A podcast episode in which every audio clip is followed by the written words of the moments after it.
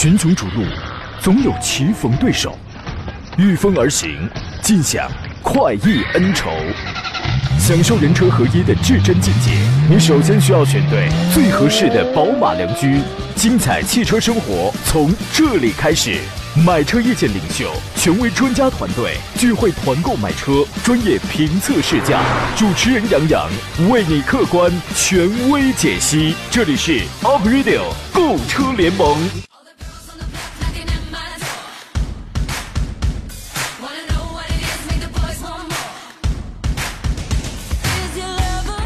今天的十点五十一分，一位叫胡的听众给我发微信说：“杨哥你好，我是你的忠实粉丝啊，谢谢。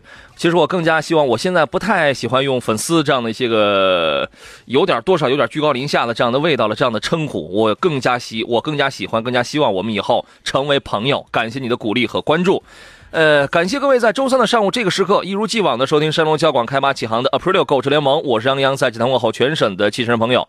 今天看上去呢酷热如往常，丝毫不差。但刚才我瞄了一眼这个天气乱报，显示说中午或者晚些时候可能会有这个雷阵雨天气。哎，所以各位下午出门的朋友，你要随身带好雨具。老听众应该都听我说过是吧？我以前最喜欢下雨天啊，躺着开一盏昏黄的台灯看书是吧？其实你们不知道。每逢下雨天呢，我还特容易想起另外一件事情啊，痛心的事情。小时候有一次下雨天呢，我妈坐门口纳鞋底儿啊，我问我妈为什么你要把这千层底做这么厚啊？我妈就说了啊，因为拿那鞋底抽你的时候吧，怕太薄了，震得手疼，做厚点就不会了。哎呀，我说怎么每逢下雨天身上老是有点不自在呢？这是啊。今天的十一点到十二点一小时，我们专业探讨研究一下选车买车的专业问题。想真实知道哪一款车的优点跟缺点，想了解哪一个车是最适合你来购买的，欢迎直接拨打直播间的两路热线电话，任选其一：零五三幺八二九二六零六零八二九二七零七零。我们还有几种网络互动方式啊，请关注我的新浪微博山东交广杨洋侃车，加入我们节节目的车友 Q 群四八四二幺幺零零，关注微信公众账号山东交通广播以及公众号里面搜索小写的拼音全拼杨洋侃车。我那个 GTR 的电动。赛车可本周马上就要送出去了，你们要把握最后的机会，好吗？我只有那一台压箱底儿了，我都给你们送出去啊！呃，今天呢，和我一起来解答诸位买车问题的是北京少卿奥迪的总监少卿老师，你好，邵老师。杨洋好，听众朋友大家好。哎，刚才那个车友群里，纯羊毛问了一个问题，说明天就是世界杯了，哇塞，明天就要开始了吗？啊，又都得熬夜了。哟，你。一听您这样说，我觉得您一定是一个懂足球的人，您一定特懂足球。他说：“杨洋，快来踢球吧！我踢个球啊，我是玩篮球的，我不 我不会呀啊！邵老师会踢球吧？我会打台球。哦，我以前我是玩铅球的，就是啊。那个这一次您比较关心的是哪个球队啊？是哪支队伍啊？其实其实我每年特喜欢看这个德国队啊。”因为他的成绩非常的稳定，嗯，而且一直都是前几，是吗？他的呃美，还有就是中国队也很稳定，呃，一直很稳定，非常稳定。我们尽量说点开心的好吗？很稳定，非常稳定啊。那个，这个咱们是给给给大家留出酝酿问题的这个时间来啊。昨天节目当中我们说了五月份各大车企品牌车型的一个销量排行，没说完。今天咱们说说这个 SUV 新能源还有豪华品牌的五月份的这个销量啊，您觉得五月份 SUV 谁能摘得桂冠呢？那当然是自主品牌。那谁？我觉得啊，你你决一决。我觉得还是哈弗。哎，你的感觉真准。你我觉得今年大家这有没有喜欢德国队的？你看看啊，呃，这这个德国队进世界杯了吧？好，场面一度很尴尬啊，这个 空气都凝固了。两两个不懂足球的人，导播你懂你懂球吗？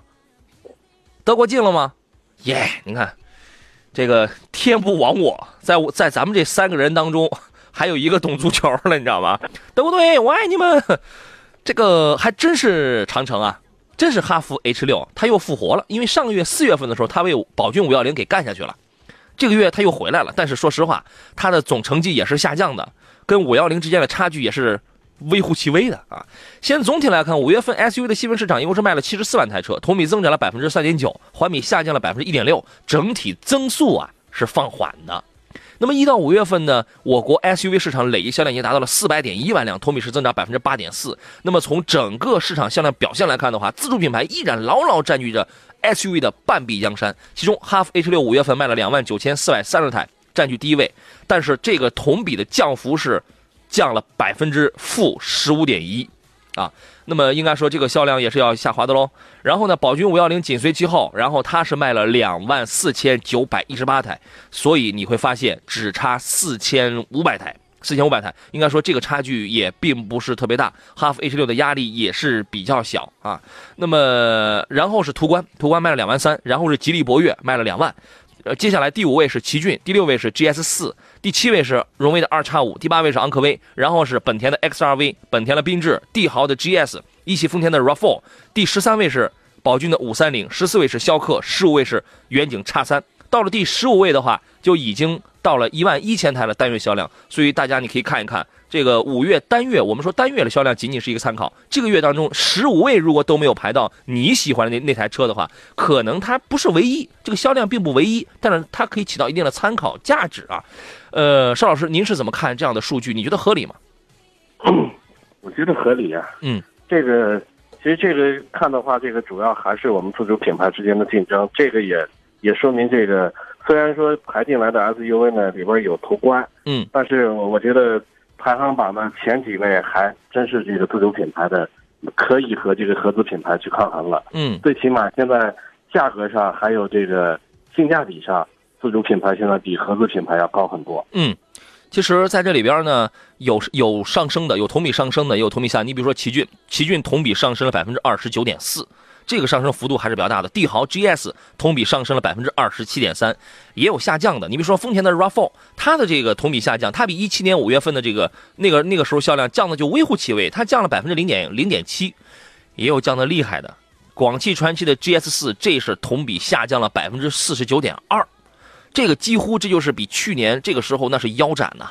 这是腰斩啊，然后呢，因为这一次确实 G G S 四呢迟迟不换代，但是最近一个消息，最近一两个月时间之内，它将有一个中期小改款的这么一个情况，它不换代，现在市场上就是给出这个大于两万的一个终端优惠来进行一些促销吧啊，所以说这是 S U V 当中的一个排行，豪华品牌昨天我们大致已经提到过了，奔驰 C 啊当月是卖了一万三，这是排第一位的，呃，奥迪 A 四。卖单月卖了一万二，宝马五系排在了第三位，挤在了宝马三系的前边。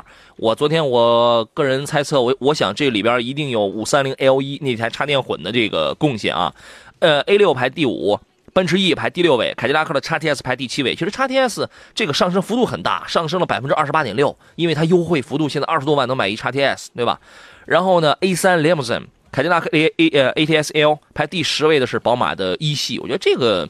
没有什么太大的变化，唯一与众不同的就是五系第一次超越了三系，排在了第三位，啊，你觉得还有什么其他的原因吗？呃，五系超越了三系，排到了第一位，第三位。呃，但，呃，但我觉得这里边这个奥迪的这个下滑不应该，因为奥迪的优惠 A 四排第二吗？其实比别的车型都要大。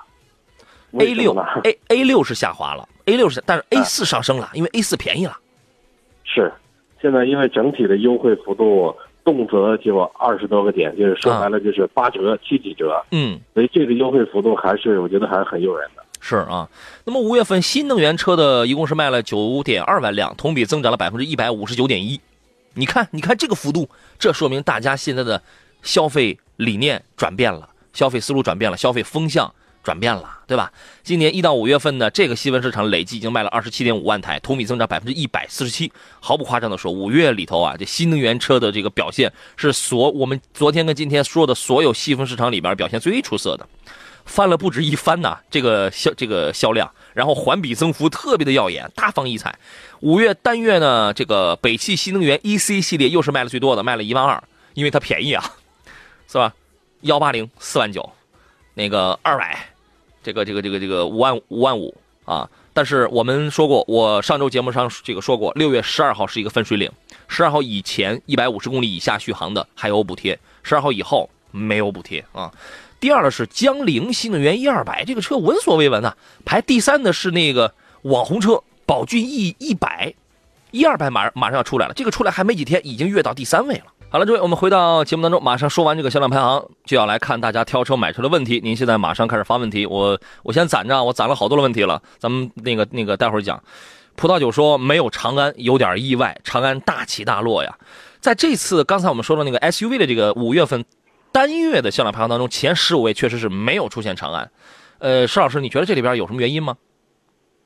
嗯，我觉得有可能不是说长安退步了，是别的竞争对手的这个进步的速度太快了，所以长安呢现在可能这个暂时的是落后的。嗯，因为我们说的那个下降百分之，你包你包括说广义传祺 GS 四，我们说它下降了百分之四十九点二，它是同比，它比的是二零一七年往年同期，对吧？它比的是二零一七年的这个五月份。呃，我觉得是这样，下一个月一定能见到长安，为什么呢？因为四月份的时候，长安 CS 五五当时是排在应应该我印象当中应该是第十位，然后呢，大家等到六月份的时候。呃，等等等，看六月销量的时候，一定有长安。为什么呢？它的新款的 CS 三五，新款的 CS 七五，差不多都是在五月份出来了，对吧？嗯。这个新车的这个上市，你你通过很多的品牌，你你通过那个上汽大众，它为什么那个这个月它排第一位，它上个月它排第一位？你你通过很多的品牌，你能发现新车上市带来的这个影响特别的巨大，特别大啊。然后，sorry，我们说完这个新能源汽车，排第四位的是比亚迪秦。这个车呀，比一七年五月份同比上涨了百分之一千一百七十九，都是年轻人做的贡献吧？啊，然后呢，第五位是智豆，呃，绅宝，帝豪 EV 排第八，海马爱上排第九，宋 DM 排第十，是吧？反正新能源车呢。我觉得都是买的是越来越多啊，买的是越来越多，这个也没什么好说的。但是六月份呢，从六月十二号开始，新能源汽车的补贴，咱们已经我刚说过，有有这调整了。对于北汽的 EC 系列的这样的卖的很好，尤其是 EC 幺八零这样的比较低续航里程的车而言，它将面临一个非常严峻的一个考验啊，没有补贴了啊。呃，这事儿我们分两天，咱们说完了这个五月份的销量排行，或多或少有点这个。参考意义。莫云说话说没有大众吗？捷达、桑塔纳、大大众的那昨天有人就就已经说完了。上汽大众总体销量是排第一的，那个已经说完了。人有人说了，说杨洋德国组那个德国队进了世界杯了，在 F 组。你看你们这些足球迷啊，就不要来掺和我的这个这个节目，因为你说了你说什么，我们都耶耶耶，是是是，我也不懂，你知道吗？篮球迷你来，篮球迷你来，对吧？呃，有人说我也很喜欢德国队跟中国队，成成绩一直很稳定。邵老师的小号是吧？这口气听上去都是一样的。葡萄酒说篮球太硬了，小的时候我踢球啊，没有足球就用篮球代替。你过分呢？你放开那个篮球，让我来把大拇脚趾头都给踢肿了，哼，你受累啊！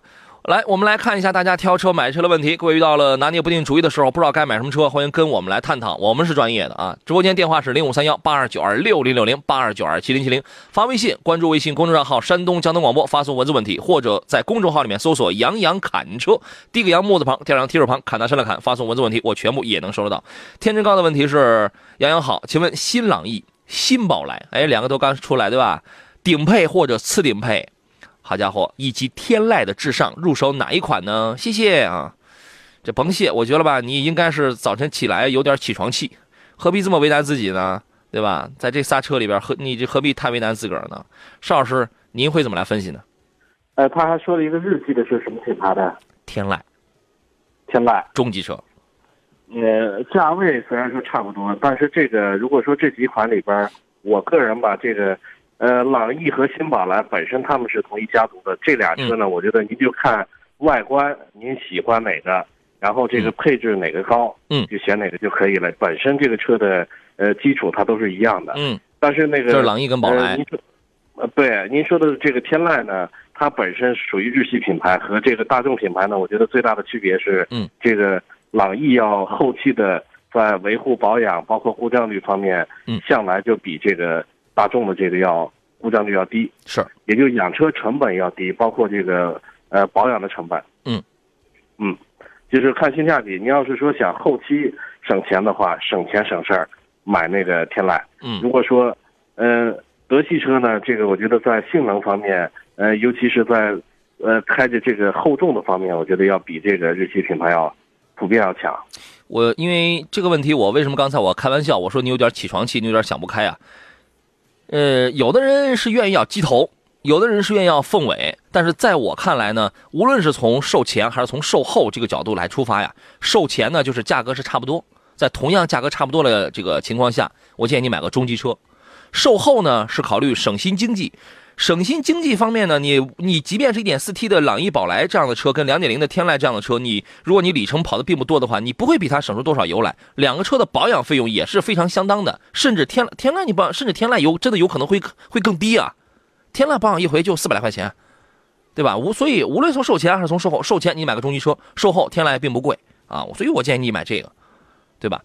然后呢，再看其他朋友问题。以后的以后说，新能源车二十万左右的哪个车最好？这个车没有没有最好的。如果是插，哎，咱们可以咱们可以来分别来说说啊。因为现在比较流行的实际上是插电混和纯电动，对吧？这个算是新能源，因为油电混已经没有补贴的啊。那个插电混，你觉得在二十万左右，您比较看好的是谁？甭管是什么车型。呃，其实这个我自己使用的，就是说，二零二零一五年八月份呢，我自己。公司里边买了一个北汽的，叫 EU 二六零吧。嗯，你买了早。对，买的比较早。呃，当时下来了，这车连补贴都完事了，办齐了是十五万多。啊。但这车从这个，我觉得当时我是担心它的质量不可靠。嗯。但从一五年的八月直到现在，这车从来没进过修理厂。嗯。任何保养都没做过，轮胎都没补过。得亏买的早。需要每。啊每天只需要开回来了，往那一插电，嗯嗯，然后这个再出去的时候把电拔了，再再开着出去。是，我觉得在市里边正常的就是说短距离的行驶，嗯，这个车的公里数说两百多公里，我觉得足够用。啊，呃，实际的行驶里程大概在两百三左右。其实我给您，呃，可以推荐这个车，现在新出来的有四百，嗯，你可以考虑一下。还有五百呢，EU 系列还有五百呢，二零一八款的。呃，它是一个一档的电动单速。我看的是有四百。啊，是吧？你那个是应该买的是最早的是 EU 二六零啊，E EU 二六零。对对，这个这个属于是北汽系列的，呃，这个但是这个它是纯电动，这是这是纯电动。那那那你咱们就顺着你来说，如果你要买纯电动的话，EU 系列你可以考虑，也这个这个也是二十万左右上，对吧？对，这个你你可以考虑。北京车展我见了有一台新车威马，威马这个牌子呢，这个大家觉得可能非常陌生啊，但他昨天在车友群当中有朋友问，现在有没有续航里程能超过六百公里的呀？我说有，当然，但是特斯拉那样的离我们比较遥远了，是吧？这有没有便宜点了？有，二十万上就就有威马的 EX 五，大家可以去百度一下这台车，可以去查一下，官方理论续航里程在六百，但实际我觉得肯定这是有要有要缩水的嘛。但是你想，它的价格不过是才十八万到十八到二十几到二十八九万吧，在这个价位，续航里程能到六百，就你甭管是官方标定这个还是怎么着，它最后肯定它是有衰减的，那这个是可以的。对吧？另外呢，纯电动里边像帝豪的 EV，长安逸动的这个这个这个这个电动车，对吧？你这个也可以考虑的，这个都算是大品牌，卖的也那个不错。如果是插电混的话，刚才不是说比亚迪秦，这个这个算一个吧？还还有一款刚刚出来，但我认为它的品质感比比亚迪秦要更好，是谁？是吉利博瑞的 G 一，G 一这个车前两天刚出来，我们也分析过。您对于这个车看好吗？呃，这个车其实我刚上市，我也几乎。还没了解过这车呢，所以我觉得我也不能给您这个提供这个建议。是宁德时代提供的三元锂电池，纯电续航里程不长，因为这一插电混的车，它纯电续航它都不会特别的长，然后它都是大概是在五十还是六十公里，可能六十公里左右吧，反正也就是几十公里啊。但是整车的从品质到它的主动，你让我看好它的是什么？第一是品质感，第一是品质感，第二是它就是确实是它吸收了品质感来源于哪儿啊？来源于第一是吉利它这个自己的。它这个造车技术的这种提升，第二一个，它吸收的很多沃尔沃的东西，它确实真，它是真吸收啊，它是真拿来用啊。第二一个出品质感，第二一个就是我看上去它的那些武武装，不光是那些现在我们说配置已经不是早几年大家说，哎呀，你这个是鸡肋，这个是没有用，你我花了钱买了，你凭什么说我这个说我是是这个鸡肋啊？我认为那样说的都是不对的，你你知道吗？啊，人家花了钱买的了。我看中的是它一些什么样的配置，在主动安全、在科技方面的配置，绝对是引领级别的。有的有的车的配置它是拼装起来的，它就是组装，我就是这个时代的产品。而有的车的那它那些东西拼起来，它是在引领，它是走在前列的。你可以去研究一下这个。如果你是买插电混的话，这个这个车其实从品质感上去讲，比比亚迪秦这两个不是同一个时代的产品啊。那就这样吧，也谈不上有什么最好的，嗯，就这几个吧，算是我我个人觉得还不错啊。我们先进广告。群雄逐鹿，总有棋逢对手，御风而行，尽享快意恩仇。享受人车合一的至臻境界，你首先需要选对最合适的宝马良驹。精彩汽车生活从这里开始，买车意见领袖，权威专家团队聚会团购买车，专业评测试驾，主持人杨洋为你客观权威解析。这里是 Up Radio 购车联盟。来，各位，抓紧时间，我们继续回到节目当中。这里是周三为您直播的 Aprilio 购车联盟，我依旧是杨洋。不知道该买什么车了，想知道什么样的车是最适合你的选择的，欢迎跟我们来聊聊，看好的是什么车呀？这个价格怎么样啊？您都可以跟我们来进行探讨。直播间两路热线是零五三幺八二九二六零六零八二九二七零七零。随随着时代的进步，能用一条微信解决的，坚决不打电话。你也可以给我发微信，关注微信公众账号山东交通广播以及公众号里面搜索杨洋侃车，我现在全部都在开通着，你任何的发言我都不会错过。请你放心，只有一种可能，就是这个节目问题太多了，找我找我们来买车的，来来这个咨询专业内容的太多了。你的问题我可能在节目一小时时间之内，我可能说不完，只有这一种可能。但是，但是你的问题我应该不会错过啊。今天做上宾的是北京少卿奥迪总监邵青老师，你好，邵老师。杨洋好，听众朋友大家好。刚才有一位网友叫天道酬勤，我也不知道你是哪个城市的，他说你好，杨洋，逍客现在买有优惠吗？那个小奥拓现在已经给我们已经连线了吗？好的。好的，好的，这样，这样，这样，你你用打字，因为你不要在耳机里，你跟我说挺长时间，这样我们节目就空了，好吧？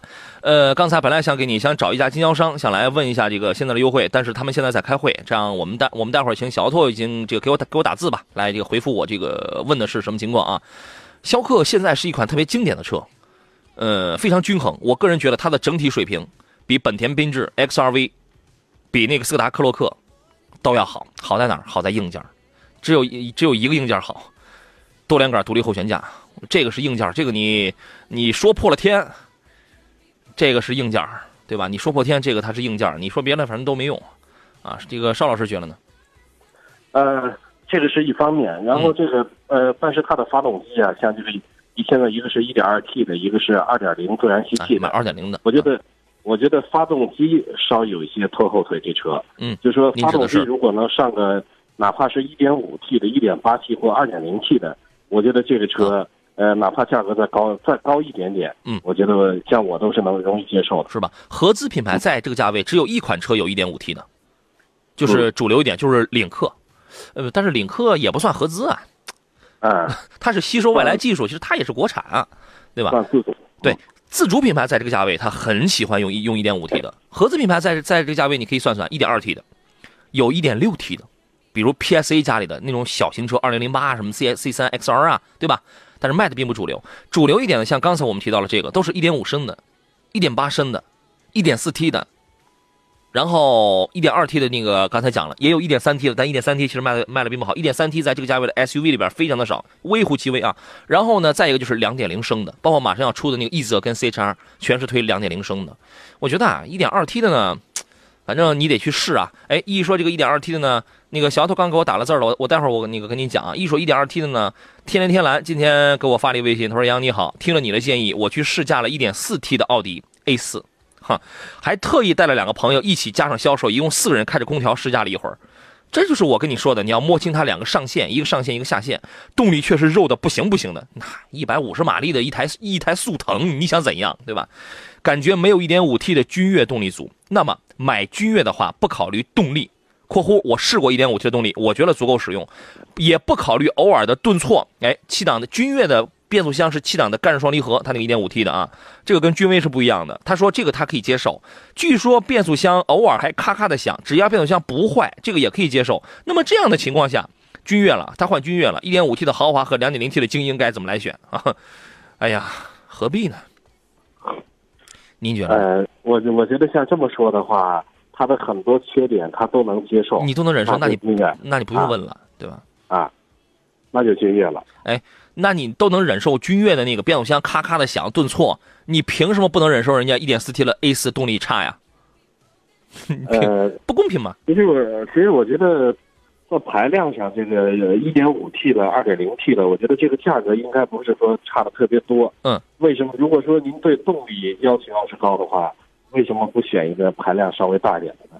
对，这个买君越啊这样的车呢，因为君威啊一点五 T 它给你配了一个九 AT，这个相对还平顺点但是君越呢一点五 T 它给你配的是个七档的干式双离合，这个确实，你看你都明知道了呀。你我我我不知道你是泡坛子还是还是自己开出来了。你明知道它变速箱就是有顿挫，它就是咔咔的响。你今天能接受，明天能接受，你下个礼拜你不一定能接受。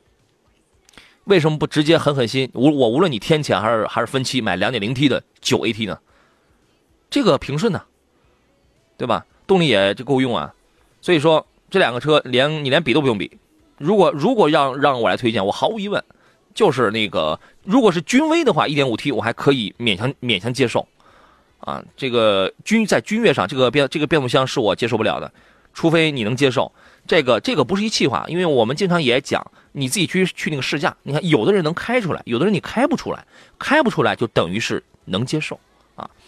呃，刚那小头他给我回复了，我们问了一下那个呃济南工业北路金大友这个 4S 店啊，他说本月提车逍客全系优惠两万现金啊，我因为我不知道天道酬勤你是哪个城市的，所以说这个价格只能做一个参考，因为济南的这个价格也未必会是最低的，呃，应该比绝大多数的地方会低，但未必是最低的，这个给你一个参考。但是我觉得呀，因为他这个店我之前我我讲过嘛，有两点，第一可以卖全国，你爱去哪挂牌你就去哪挂牌，第二呢。老板姓李，这个你只要跟老板，你这跟销售谈完了之后，你找老板，你说你是杨洋的听众，肯定比你这两万要多得多。呃，我也我也我也不敢说多得多啊，肯定比你这两万要多，这个是毫无疑问，好吧？你有兴趣，你可以自己去问他们去啊。我现在我就告诉你一个他们正常销售的一个一个情况，本月现现金优惠两万啊。呃，我们来听临沂唐先生他的买车提问是什么？你好，啊，我想看一下那个雷克萨斯 ES 二百。还有那个三百混动那个，呃，我我没听清，你第一个是 ES 二百，第二个是什么？ES 三百混动，油电混动那个。三百 H 两点五升的三百 H 是吧？对对对。呃，有什么需要？关注哪些方面？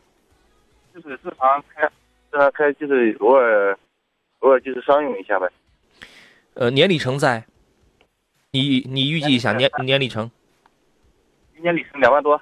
两万多，这个不多。你车准备要开几年啊？关心的是后期养护成本还是还是什么呢？呃，后期养养护成本也考虑吧，反正主要就是用的舒服呗。嗯，可能开的年头得长一点。也不一定，开个三四年也这样吧。三四年正好是免费保养过了是吧？你看一年两万公里，刚好是人四年十万公里免费，你这个免费刚一过，你就可以换车了。ES 二百和三百 H，尚老师您会怎么来分析呢？呃，我觉得这俩，首先是我觉得这俩这个都不错啊，但是呃，得看您的对动力的要求。如果说动力，平时对动力确实有追求，可以选这个排量稍大一些的。嗯。呃，但整体雷克萨斯这一块，这车我觉得，呃，像他刚才提到的几个重点，第一是养护成本要考虑。嗯嗯。这个我觉得算没有车比它养护成本更低的。呃，四年十万公里免费维修保养。是。这个是相当的划算，嗯，还有呢，这车是我觉得雷克萨斯坐着舒服，开着静音效果也好，嗯，舒适性方面，我觉得作为商务使用的话也可以，嗯，也可以。你建议是买两百还是买三百 H？啊，嗯，呃，我建议也是三百。嗯，你看啊，因为他可能那个唐先生刚才说，也就开个四五年，这个三四年，你买一你买三百 H 比你买两百多花的那几万块钱，你还没挣回来呢，你车就换了，你知道吧？然后您离电话近一点啊！我想问一下，就是那个新款值不值得等一下？想买那新款也可以，新款我感觉现在是啊，现现在雷克萨斯它是二零一七款是吧？它是二零一七款新呃新款什么时候上来啊？哦，新款是不是北京车展发布的那个？对。哎，那个车什么时候上来？我怎么忘了？七八月份，他说七八月份是吧？八月份上，哎，还有两个月。呃，肯定是换丰田的 TNGA 的这个新平台。那么其他的变化大吗？我我突然忘了这个。你有研究过吗？其他变化大吗？问问体型底盘，反正各方面调校的话，可能比现在可能车身车身质量好像大一点。嗯嗯。呃，首先有，啊，您讲。啊，现款的二百是现在价格是优惠完精英版咱是二十六万。嗯。二二十六啊，这优惠三四万。三四万，嗯。那个它是这样，反正从动力和驾驶感受上去讲的话，三百 H 要要好一些。对，哎，它要更好一些，因为三百 H 的优点是你开的越多，你它它越省。不过你开的那个吧，确实也短点儿。哼，然后呢，从品质感上，你你你包括谁 m c l e v i n s o n 的那个那个音质等等啊，从从品质感受去讲去讲的话，三百 H 绝对要好要好很多，就内饰的啊什么配置这种品质感上。对，它那个音响也好，音响是马克的。m c l e v i n s o n 的，对呀、对啊、你那个音质对吧？但是你就多花几万块钱就好了。至于等不等新款呢？花十万块钱。对但是你跑的这个，你因为你打算三四年、四五年就换车，那这个有必要吗？邵老师，两个问题：第一，有没有必要三百 H？然后第二呢，有没有必要等新款？您是怎么看的？我觉得，我觉得等新款，新款一般上市啊，其实我一般建议所有的，包括身边的朋友，嗯，包括客户，新款上市了至少要等个三个月、半年以后嗯再购买，嗯，因为新款第一是上市的车源不充足，有可能会出现什么？会出现这个加价的情况，嗯，呃，即使不加价，所有的新款车一上市都没有优惠，嗯，但是一般的这个呃老款反倒性价比是最划算的，嗯，嗯。那就是买现款，那就买现款。我我我觉得买现款就可以。对，哎，你可以有这样一个办法呀。如果你打算一直不怎么换车的话，你就买三百 H，啊，然后呢，你如果你如果打算我真的你就是像你现在说，因为未来不可期啊，未来不可定啊。如果你真的就是，如果你特你是一个特别坚定，你的计划你一定你会去去坚决执行的话，你现在你买个便宜点的 ES 两百，等新款出来之后，刚好这三四年之后新款差不多也成老款了，你到时候你再去换，你还会去这样换吗？对吧？对对对。我感觉 ES 现在二百的话性价比比较高，而且另外价格也不贵。呃，它嗯，对呀、它确实价格不高，但是它这个车它也没什么东西，你知道吗？对，没什么太太动力，反正动力一般，就是哎就是开着开着感觉舒服，舒适点可以。哎，它这个平顺，但是动力确实一般点儿，这个取决于您自己啊，取决于你自己的这个需要。可能你对动力没有什么特别要求的话，二百我觉得也可以啊可以啊。啊，好吧，那好，谢谢啊。那到这儿了啊，好嘞，再见。我们进入今天节目的最后一段广告。好了，各位，我们继续回到节目当中。有朋友已经收到了我给你亲手快递出去的这个长安的车模啊，好大一个车模，还给我还拍了一个照片。是啊，有朋友已经收到了，有的朋友呢，由于快递的原因，可能还得等上一段时间吧。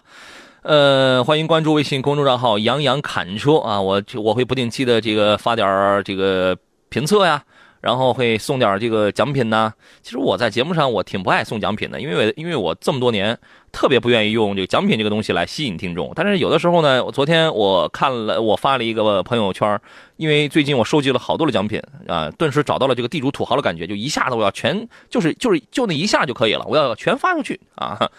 哎呀，这个当土豪的感觉也是也是挺好的啊。邵老师，你有你有过这样的感受吗？邵老师，来，请小头检查邵老师电话。呃，我们继续回到节目当中来。呃，大家遇到了一些新的问题，可以接着跟我们来进行探讨啊。邵，您邵老师在啊？邵老师你好，哎，杨洋好，听众朋友大家好。您刚才又走神了，呃，没有走神儿，一直一一直走神我说是吧？话好像你们听不见。哦，原来是这样。哎，你有过当土豪的感觉吗？没有，你肯定又要又要讲，哎，这些年真是修理了那么多年那个奥迪，就是没挣着钱是吧？啊，是骗 你骗谁 是吧？呃，来，咱们来看看大家其他的这些个问题啊。呃，画英雄的问题啊，先先先看龙哥的问题。呃，咱们按顺序来。他说那个宝骏三六零的自动挡怎么样？还有别的推荐吗？三六零，因为呃，宝骏家里的这个自吸的小排量的车啊、它的这它的这个自动挡啊，现在用的都是那个五档半自动。呃，来，请邵老师来给评价一下吧。呃，我觉得它这个半自动的这个变速箱吧，这个呃，它开起来肯定是不如这个我们传统的自动挡。嗯，因为它看这个很多车的这种半自动的，包括 QQ 的，包括奔驰 Smart，嗯，很多车这种半自动，其实我之前都试驾过。嗯，就说这个这个变速箱，如果您试驾完了，就说这个顿挫您能接受得了，这个我觉得您可以买。如果说接受不了的话，还不如干脆来手档。嗯，车本身我觉得最好是买手挡。呃，五到七万，哎我觉得这个价位，呃，本身价格不贵，性价比、作为家用来说，性价比还是非常高的。对呃，这个就跟我们之前，我们今天节目当中，咱们还说一个什么事儿来着？咱们也不是也说到了吗？有的人他开不出来，对吧？有的人他可能他也、嗯就是这个半自动，你在什么情况下你会感觉它它真的提速挺慢，然后是挺是有点儿卡的？就是当前方车你跟他车，你突然停车，或者你等一绿灯，然后你当时起步走，或者或者前方来一个来一个刹车，你也跟着刹了，然后前方立前方一走，你在你再紧跟着走，你这个情况下你就很明显你能感觉出来了，就是在呃简而言之，在急加速的时候，急加速的时候吧，你能试你能试出来，确它它确实有点儿那个不太舒服啊。呃，这个半自动之前我们也都开过，呃，当然有的人是开不出来的。但三六零这个车呢，刚才我们节目一开始咱们说销量的时候，昨天我们讲 MPV 那个单月销量的时候，这个车刚一出来就就就就挤进了前几位，销量非常好，单月销量已经几万的啊。嗯，但是我建议，第一最好是买手动挡，第二自动挡的话你自己去试。如果你觉得，因为它这个变速箱它没有什么故障，它主要是行驶品质感，它是行驶的一种品质啊，它它没有故障啊。那么第二，你自己去这个试驾，你要是开不出什么东西来，那也可以买啊。呃，再看其他朋友的问题，这是有网友说，你看你连个名字都没有，他说落地十八万以内的合资越野 SUV，越不了野啊，那个叫 SUV，自动挡车，上班接送孩子，年里程一万五千公里，偶尔跑几趟省内，希望空间大，舒适性高，二宝坐车晕车啊，空间大点了十八万以内的这个合资 SUV 自动挡。十八万以内的合资自动的 SUV 自动挡，然后基本基本现在这个价位的 SUV 很少给你配手配配手动挡的了，很少了。嗯，其实这个家用，他说的是家里的孩子晕车，有点晕。车，就是希望空间大点儿，舒适性高点。奇骏怎么样？这个算空间大吗？嗯，第二排还高呢。奇骏的，嗯，奇骏在这个价位拿下来是肯定没问题，而且这个故障率也低，嗯也是它是适合家用的。荣放也可以，嗯是吧？嗯，还有吗？这我一下还真啊十八万，我觉得呃三十万的我能给您推荐几嗯款。嗯嗯，是我们都有这么一个特点。那个来，那个邵老师给推荐个三百万的，三百万哦，知道吧？呃，这个奇骏荣放，我觉得这个算是一个，呃，柯迪亚克应该也可以。当然，柯迪亚克的七座有有有的人需要需要七座了，那也行。但是你如果就是希望空间大、舒适性要高点的话，那你就不要买七座，你就买五座的，对吧？你就买、嗯你就买五座的。其实这个七座儿买了以后，这个真正用起来，这个七座的空间它一点都不大。哎，对呀、有的时候你这个什么政策审车啊，那个那个还得不方便，是吧？呃，我觉得看看这个吧，看看这几个。刚好花英雄也问到了类似的问题，他说：“杨好，专家好，二零一八款的柯迪亚克新奇骏昂新昂科威该怎么来选？”我们用淘汰法的话，我首先给你淘汰掉昂科威，因为你把这仨你把这仨车放在一块，昂科威你看的一定是一点五 T 的，毫无疑问。首先淘汰掉淘汰掉它，同样的价格，奇骏现在优惠三万的情况下，你十九二十万，你咱们就算二十万左右啊，你能买一个两点五四驱的了吧？可以买的啦。柯迪亚克，你按现在优惠两万来计的话，十呃十六万多差不多就你就你你能买个一点八 T 的低配，那个什么那个嗯，反正也是二十万左右，十九二十万左右，你能买个一点八 T 的一个中配，两两驱，对吧？所以说，你为什么还要去买个一点五 T 的配七档干式双离合的昂科威啊？淘汰掉，那就剩俩。您觉得在这俩当中，您会怎么来分析呢？我觉得要这俩的话，直接因为他说的是昂科威和这个科迪亚克，看好的主要看好是这两款啊，没有没有没有，我觉得他他没有说自己看好哪一个，他就摆了三个车。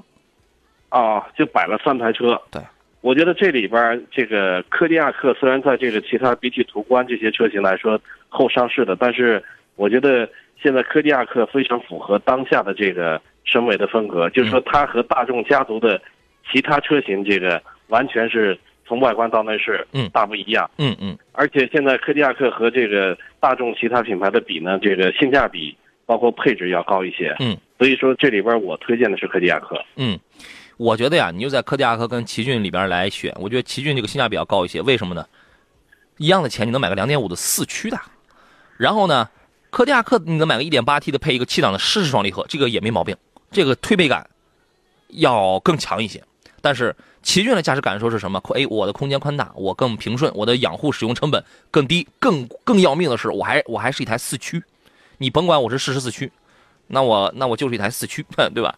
我建议你在这两个里边，你去开一开，然后你去挑一挑。如果是我的话，我个人可能会选四驱，因为我老是想一样花一样的钱，我为什么不能买个性能更好的？我可能我是想这样，因为对于对于动力这个东西啊，嗨，也平时也没什么多大的地儿让我真让我去玩动力的啊。哎，历历经客厅说，我觉得三菱欧蓝德也在这个价位啊。对，没错，哎，是的，呃，欧蓝德这个也可以考虑，就是做工就是粗放了一些，但这个车的国产之后呢，因为国产了之后它便宜了，所以说你要是能上到二十万的话，好家伙，你能拿四驱顶配旗舰七座了，你知道吗？呃，有人问给推荐一下二十万以下的 SUV，这个不推荐了，因为今天节目刚才连续回答两个问题已经涵盖了。呃，关注杨洋侃车的微信公众账号，我我写过，我专门写过一篇二十到三十万的 SUV，我的主流推荐是哪几台车，他们各自的优点是什么，缺点是什么，写的再清楚不过了啊。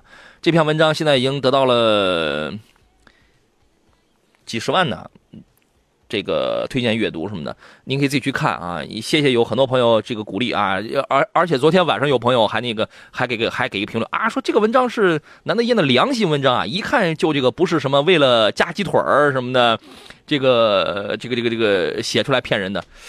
呃，这个是在今日头条，因为头条上很多听众他对我他很多读者他他是不认识我的嘛，我那心想，嗯，还夹鸡腿儿，我我自己有鸡腿儿好吧，是吧？呃，那是呕呕心沥血之作，您可以自己去看啊。呃，我们再挑，白天不懂爷的黑说，大众辉昂和奥迪 A 六全是中配家用，选哪个好？来，请专门专修奥迪三百年的那个绍兴老师给来选择一下。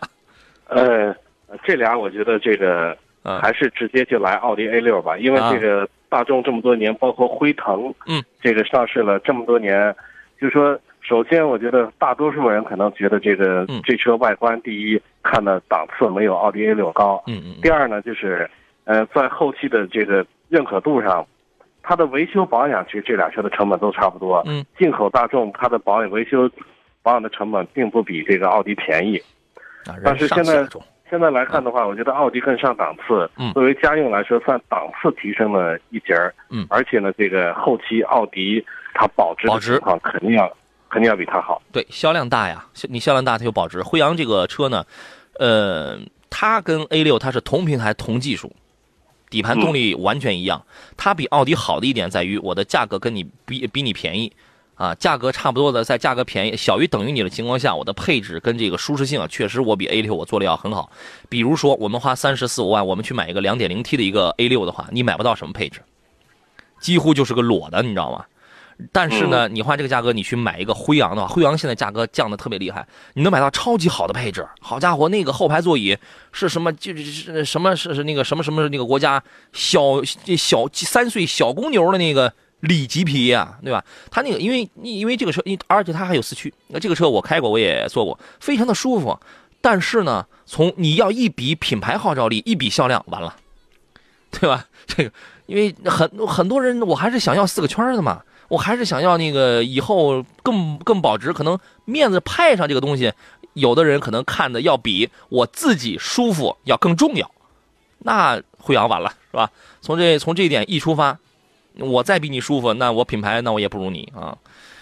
然后富说，我想问一下，凯迪拉克 CT 六怎么样？CT 六现在好家伙呀，这个买优优惠十万之后啊，买一台这个后驱车，我觉得这个性价比也是蛮高的，中大中大型，这个尺寸是非常大的。很梦幻，很科技。如果喜欢需要这样一台商务用车的话，这个车没它没有大毛病，啊，这个你买就好了。保值率肯定也是比较弱啊。现现在买车呀，人们看重的越来越，你越你买越好的车，他越很少看重保值率的这个问题了啊。好了，今天节目咱们到这儿，感谢少卿老师，咱们下回见。下回见。感谢电幕前的诸位，我是杨洋，明天中午十一点我们准时再见。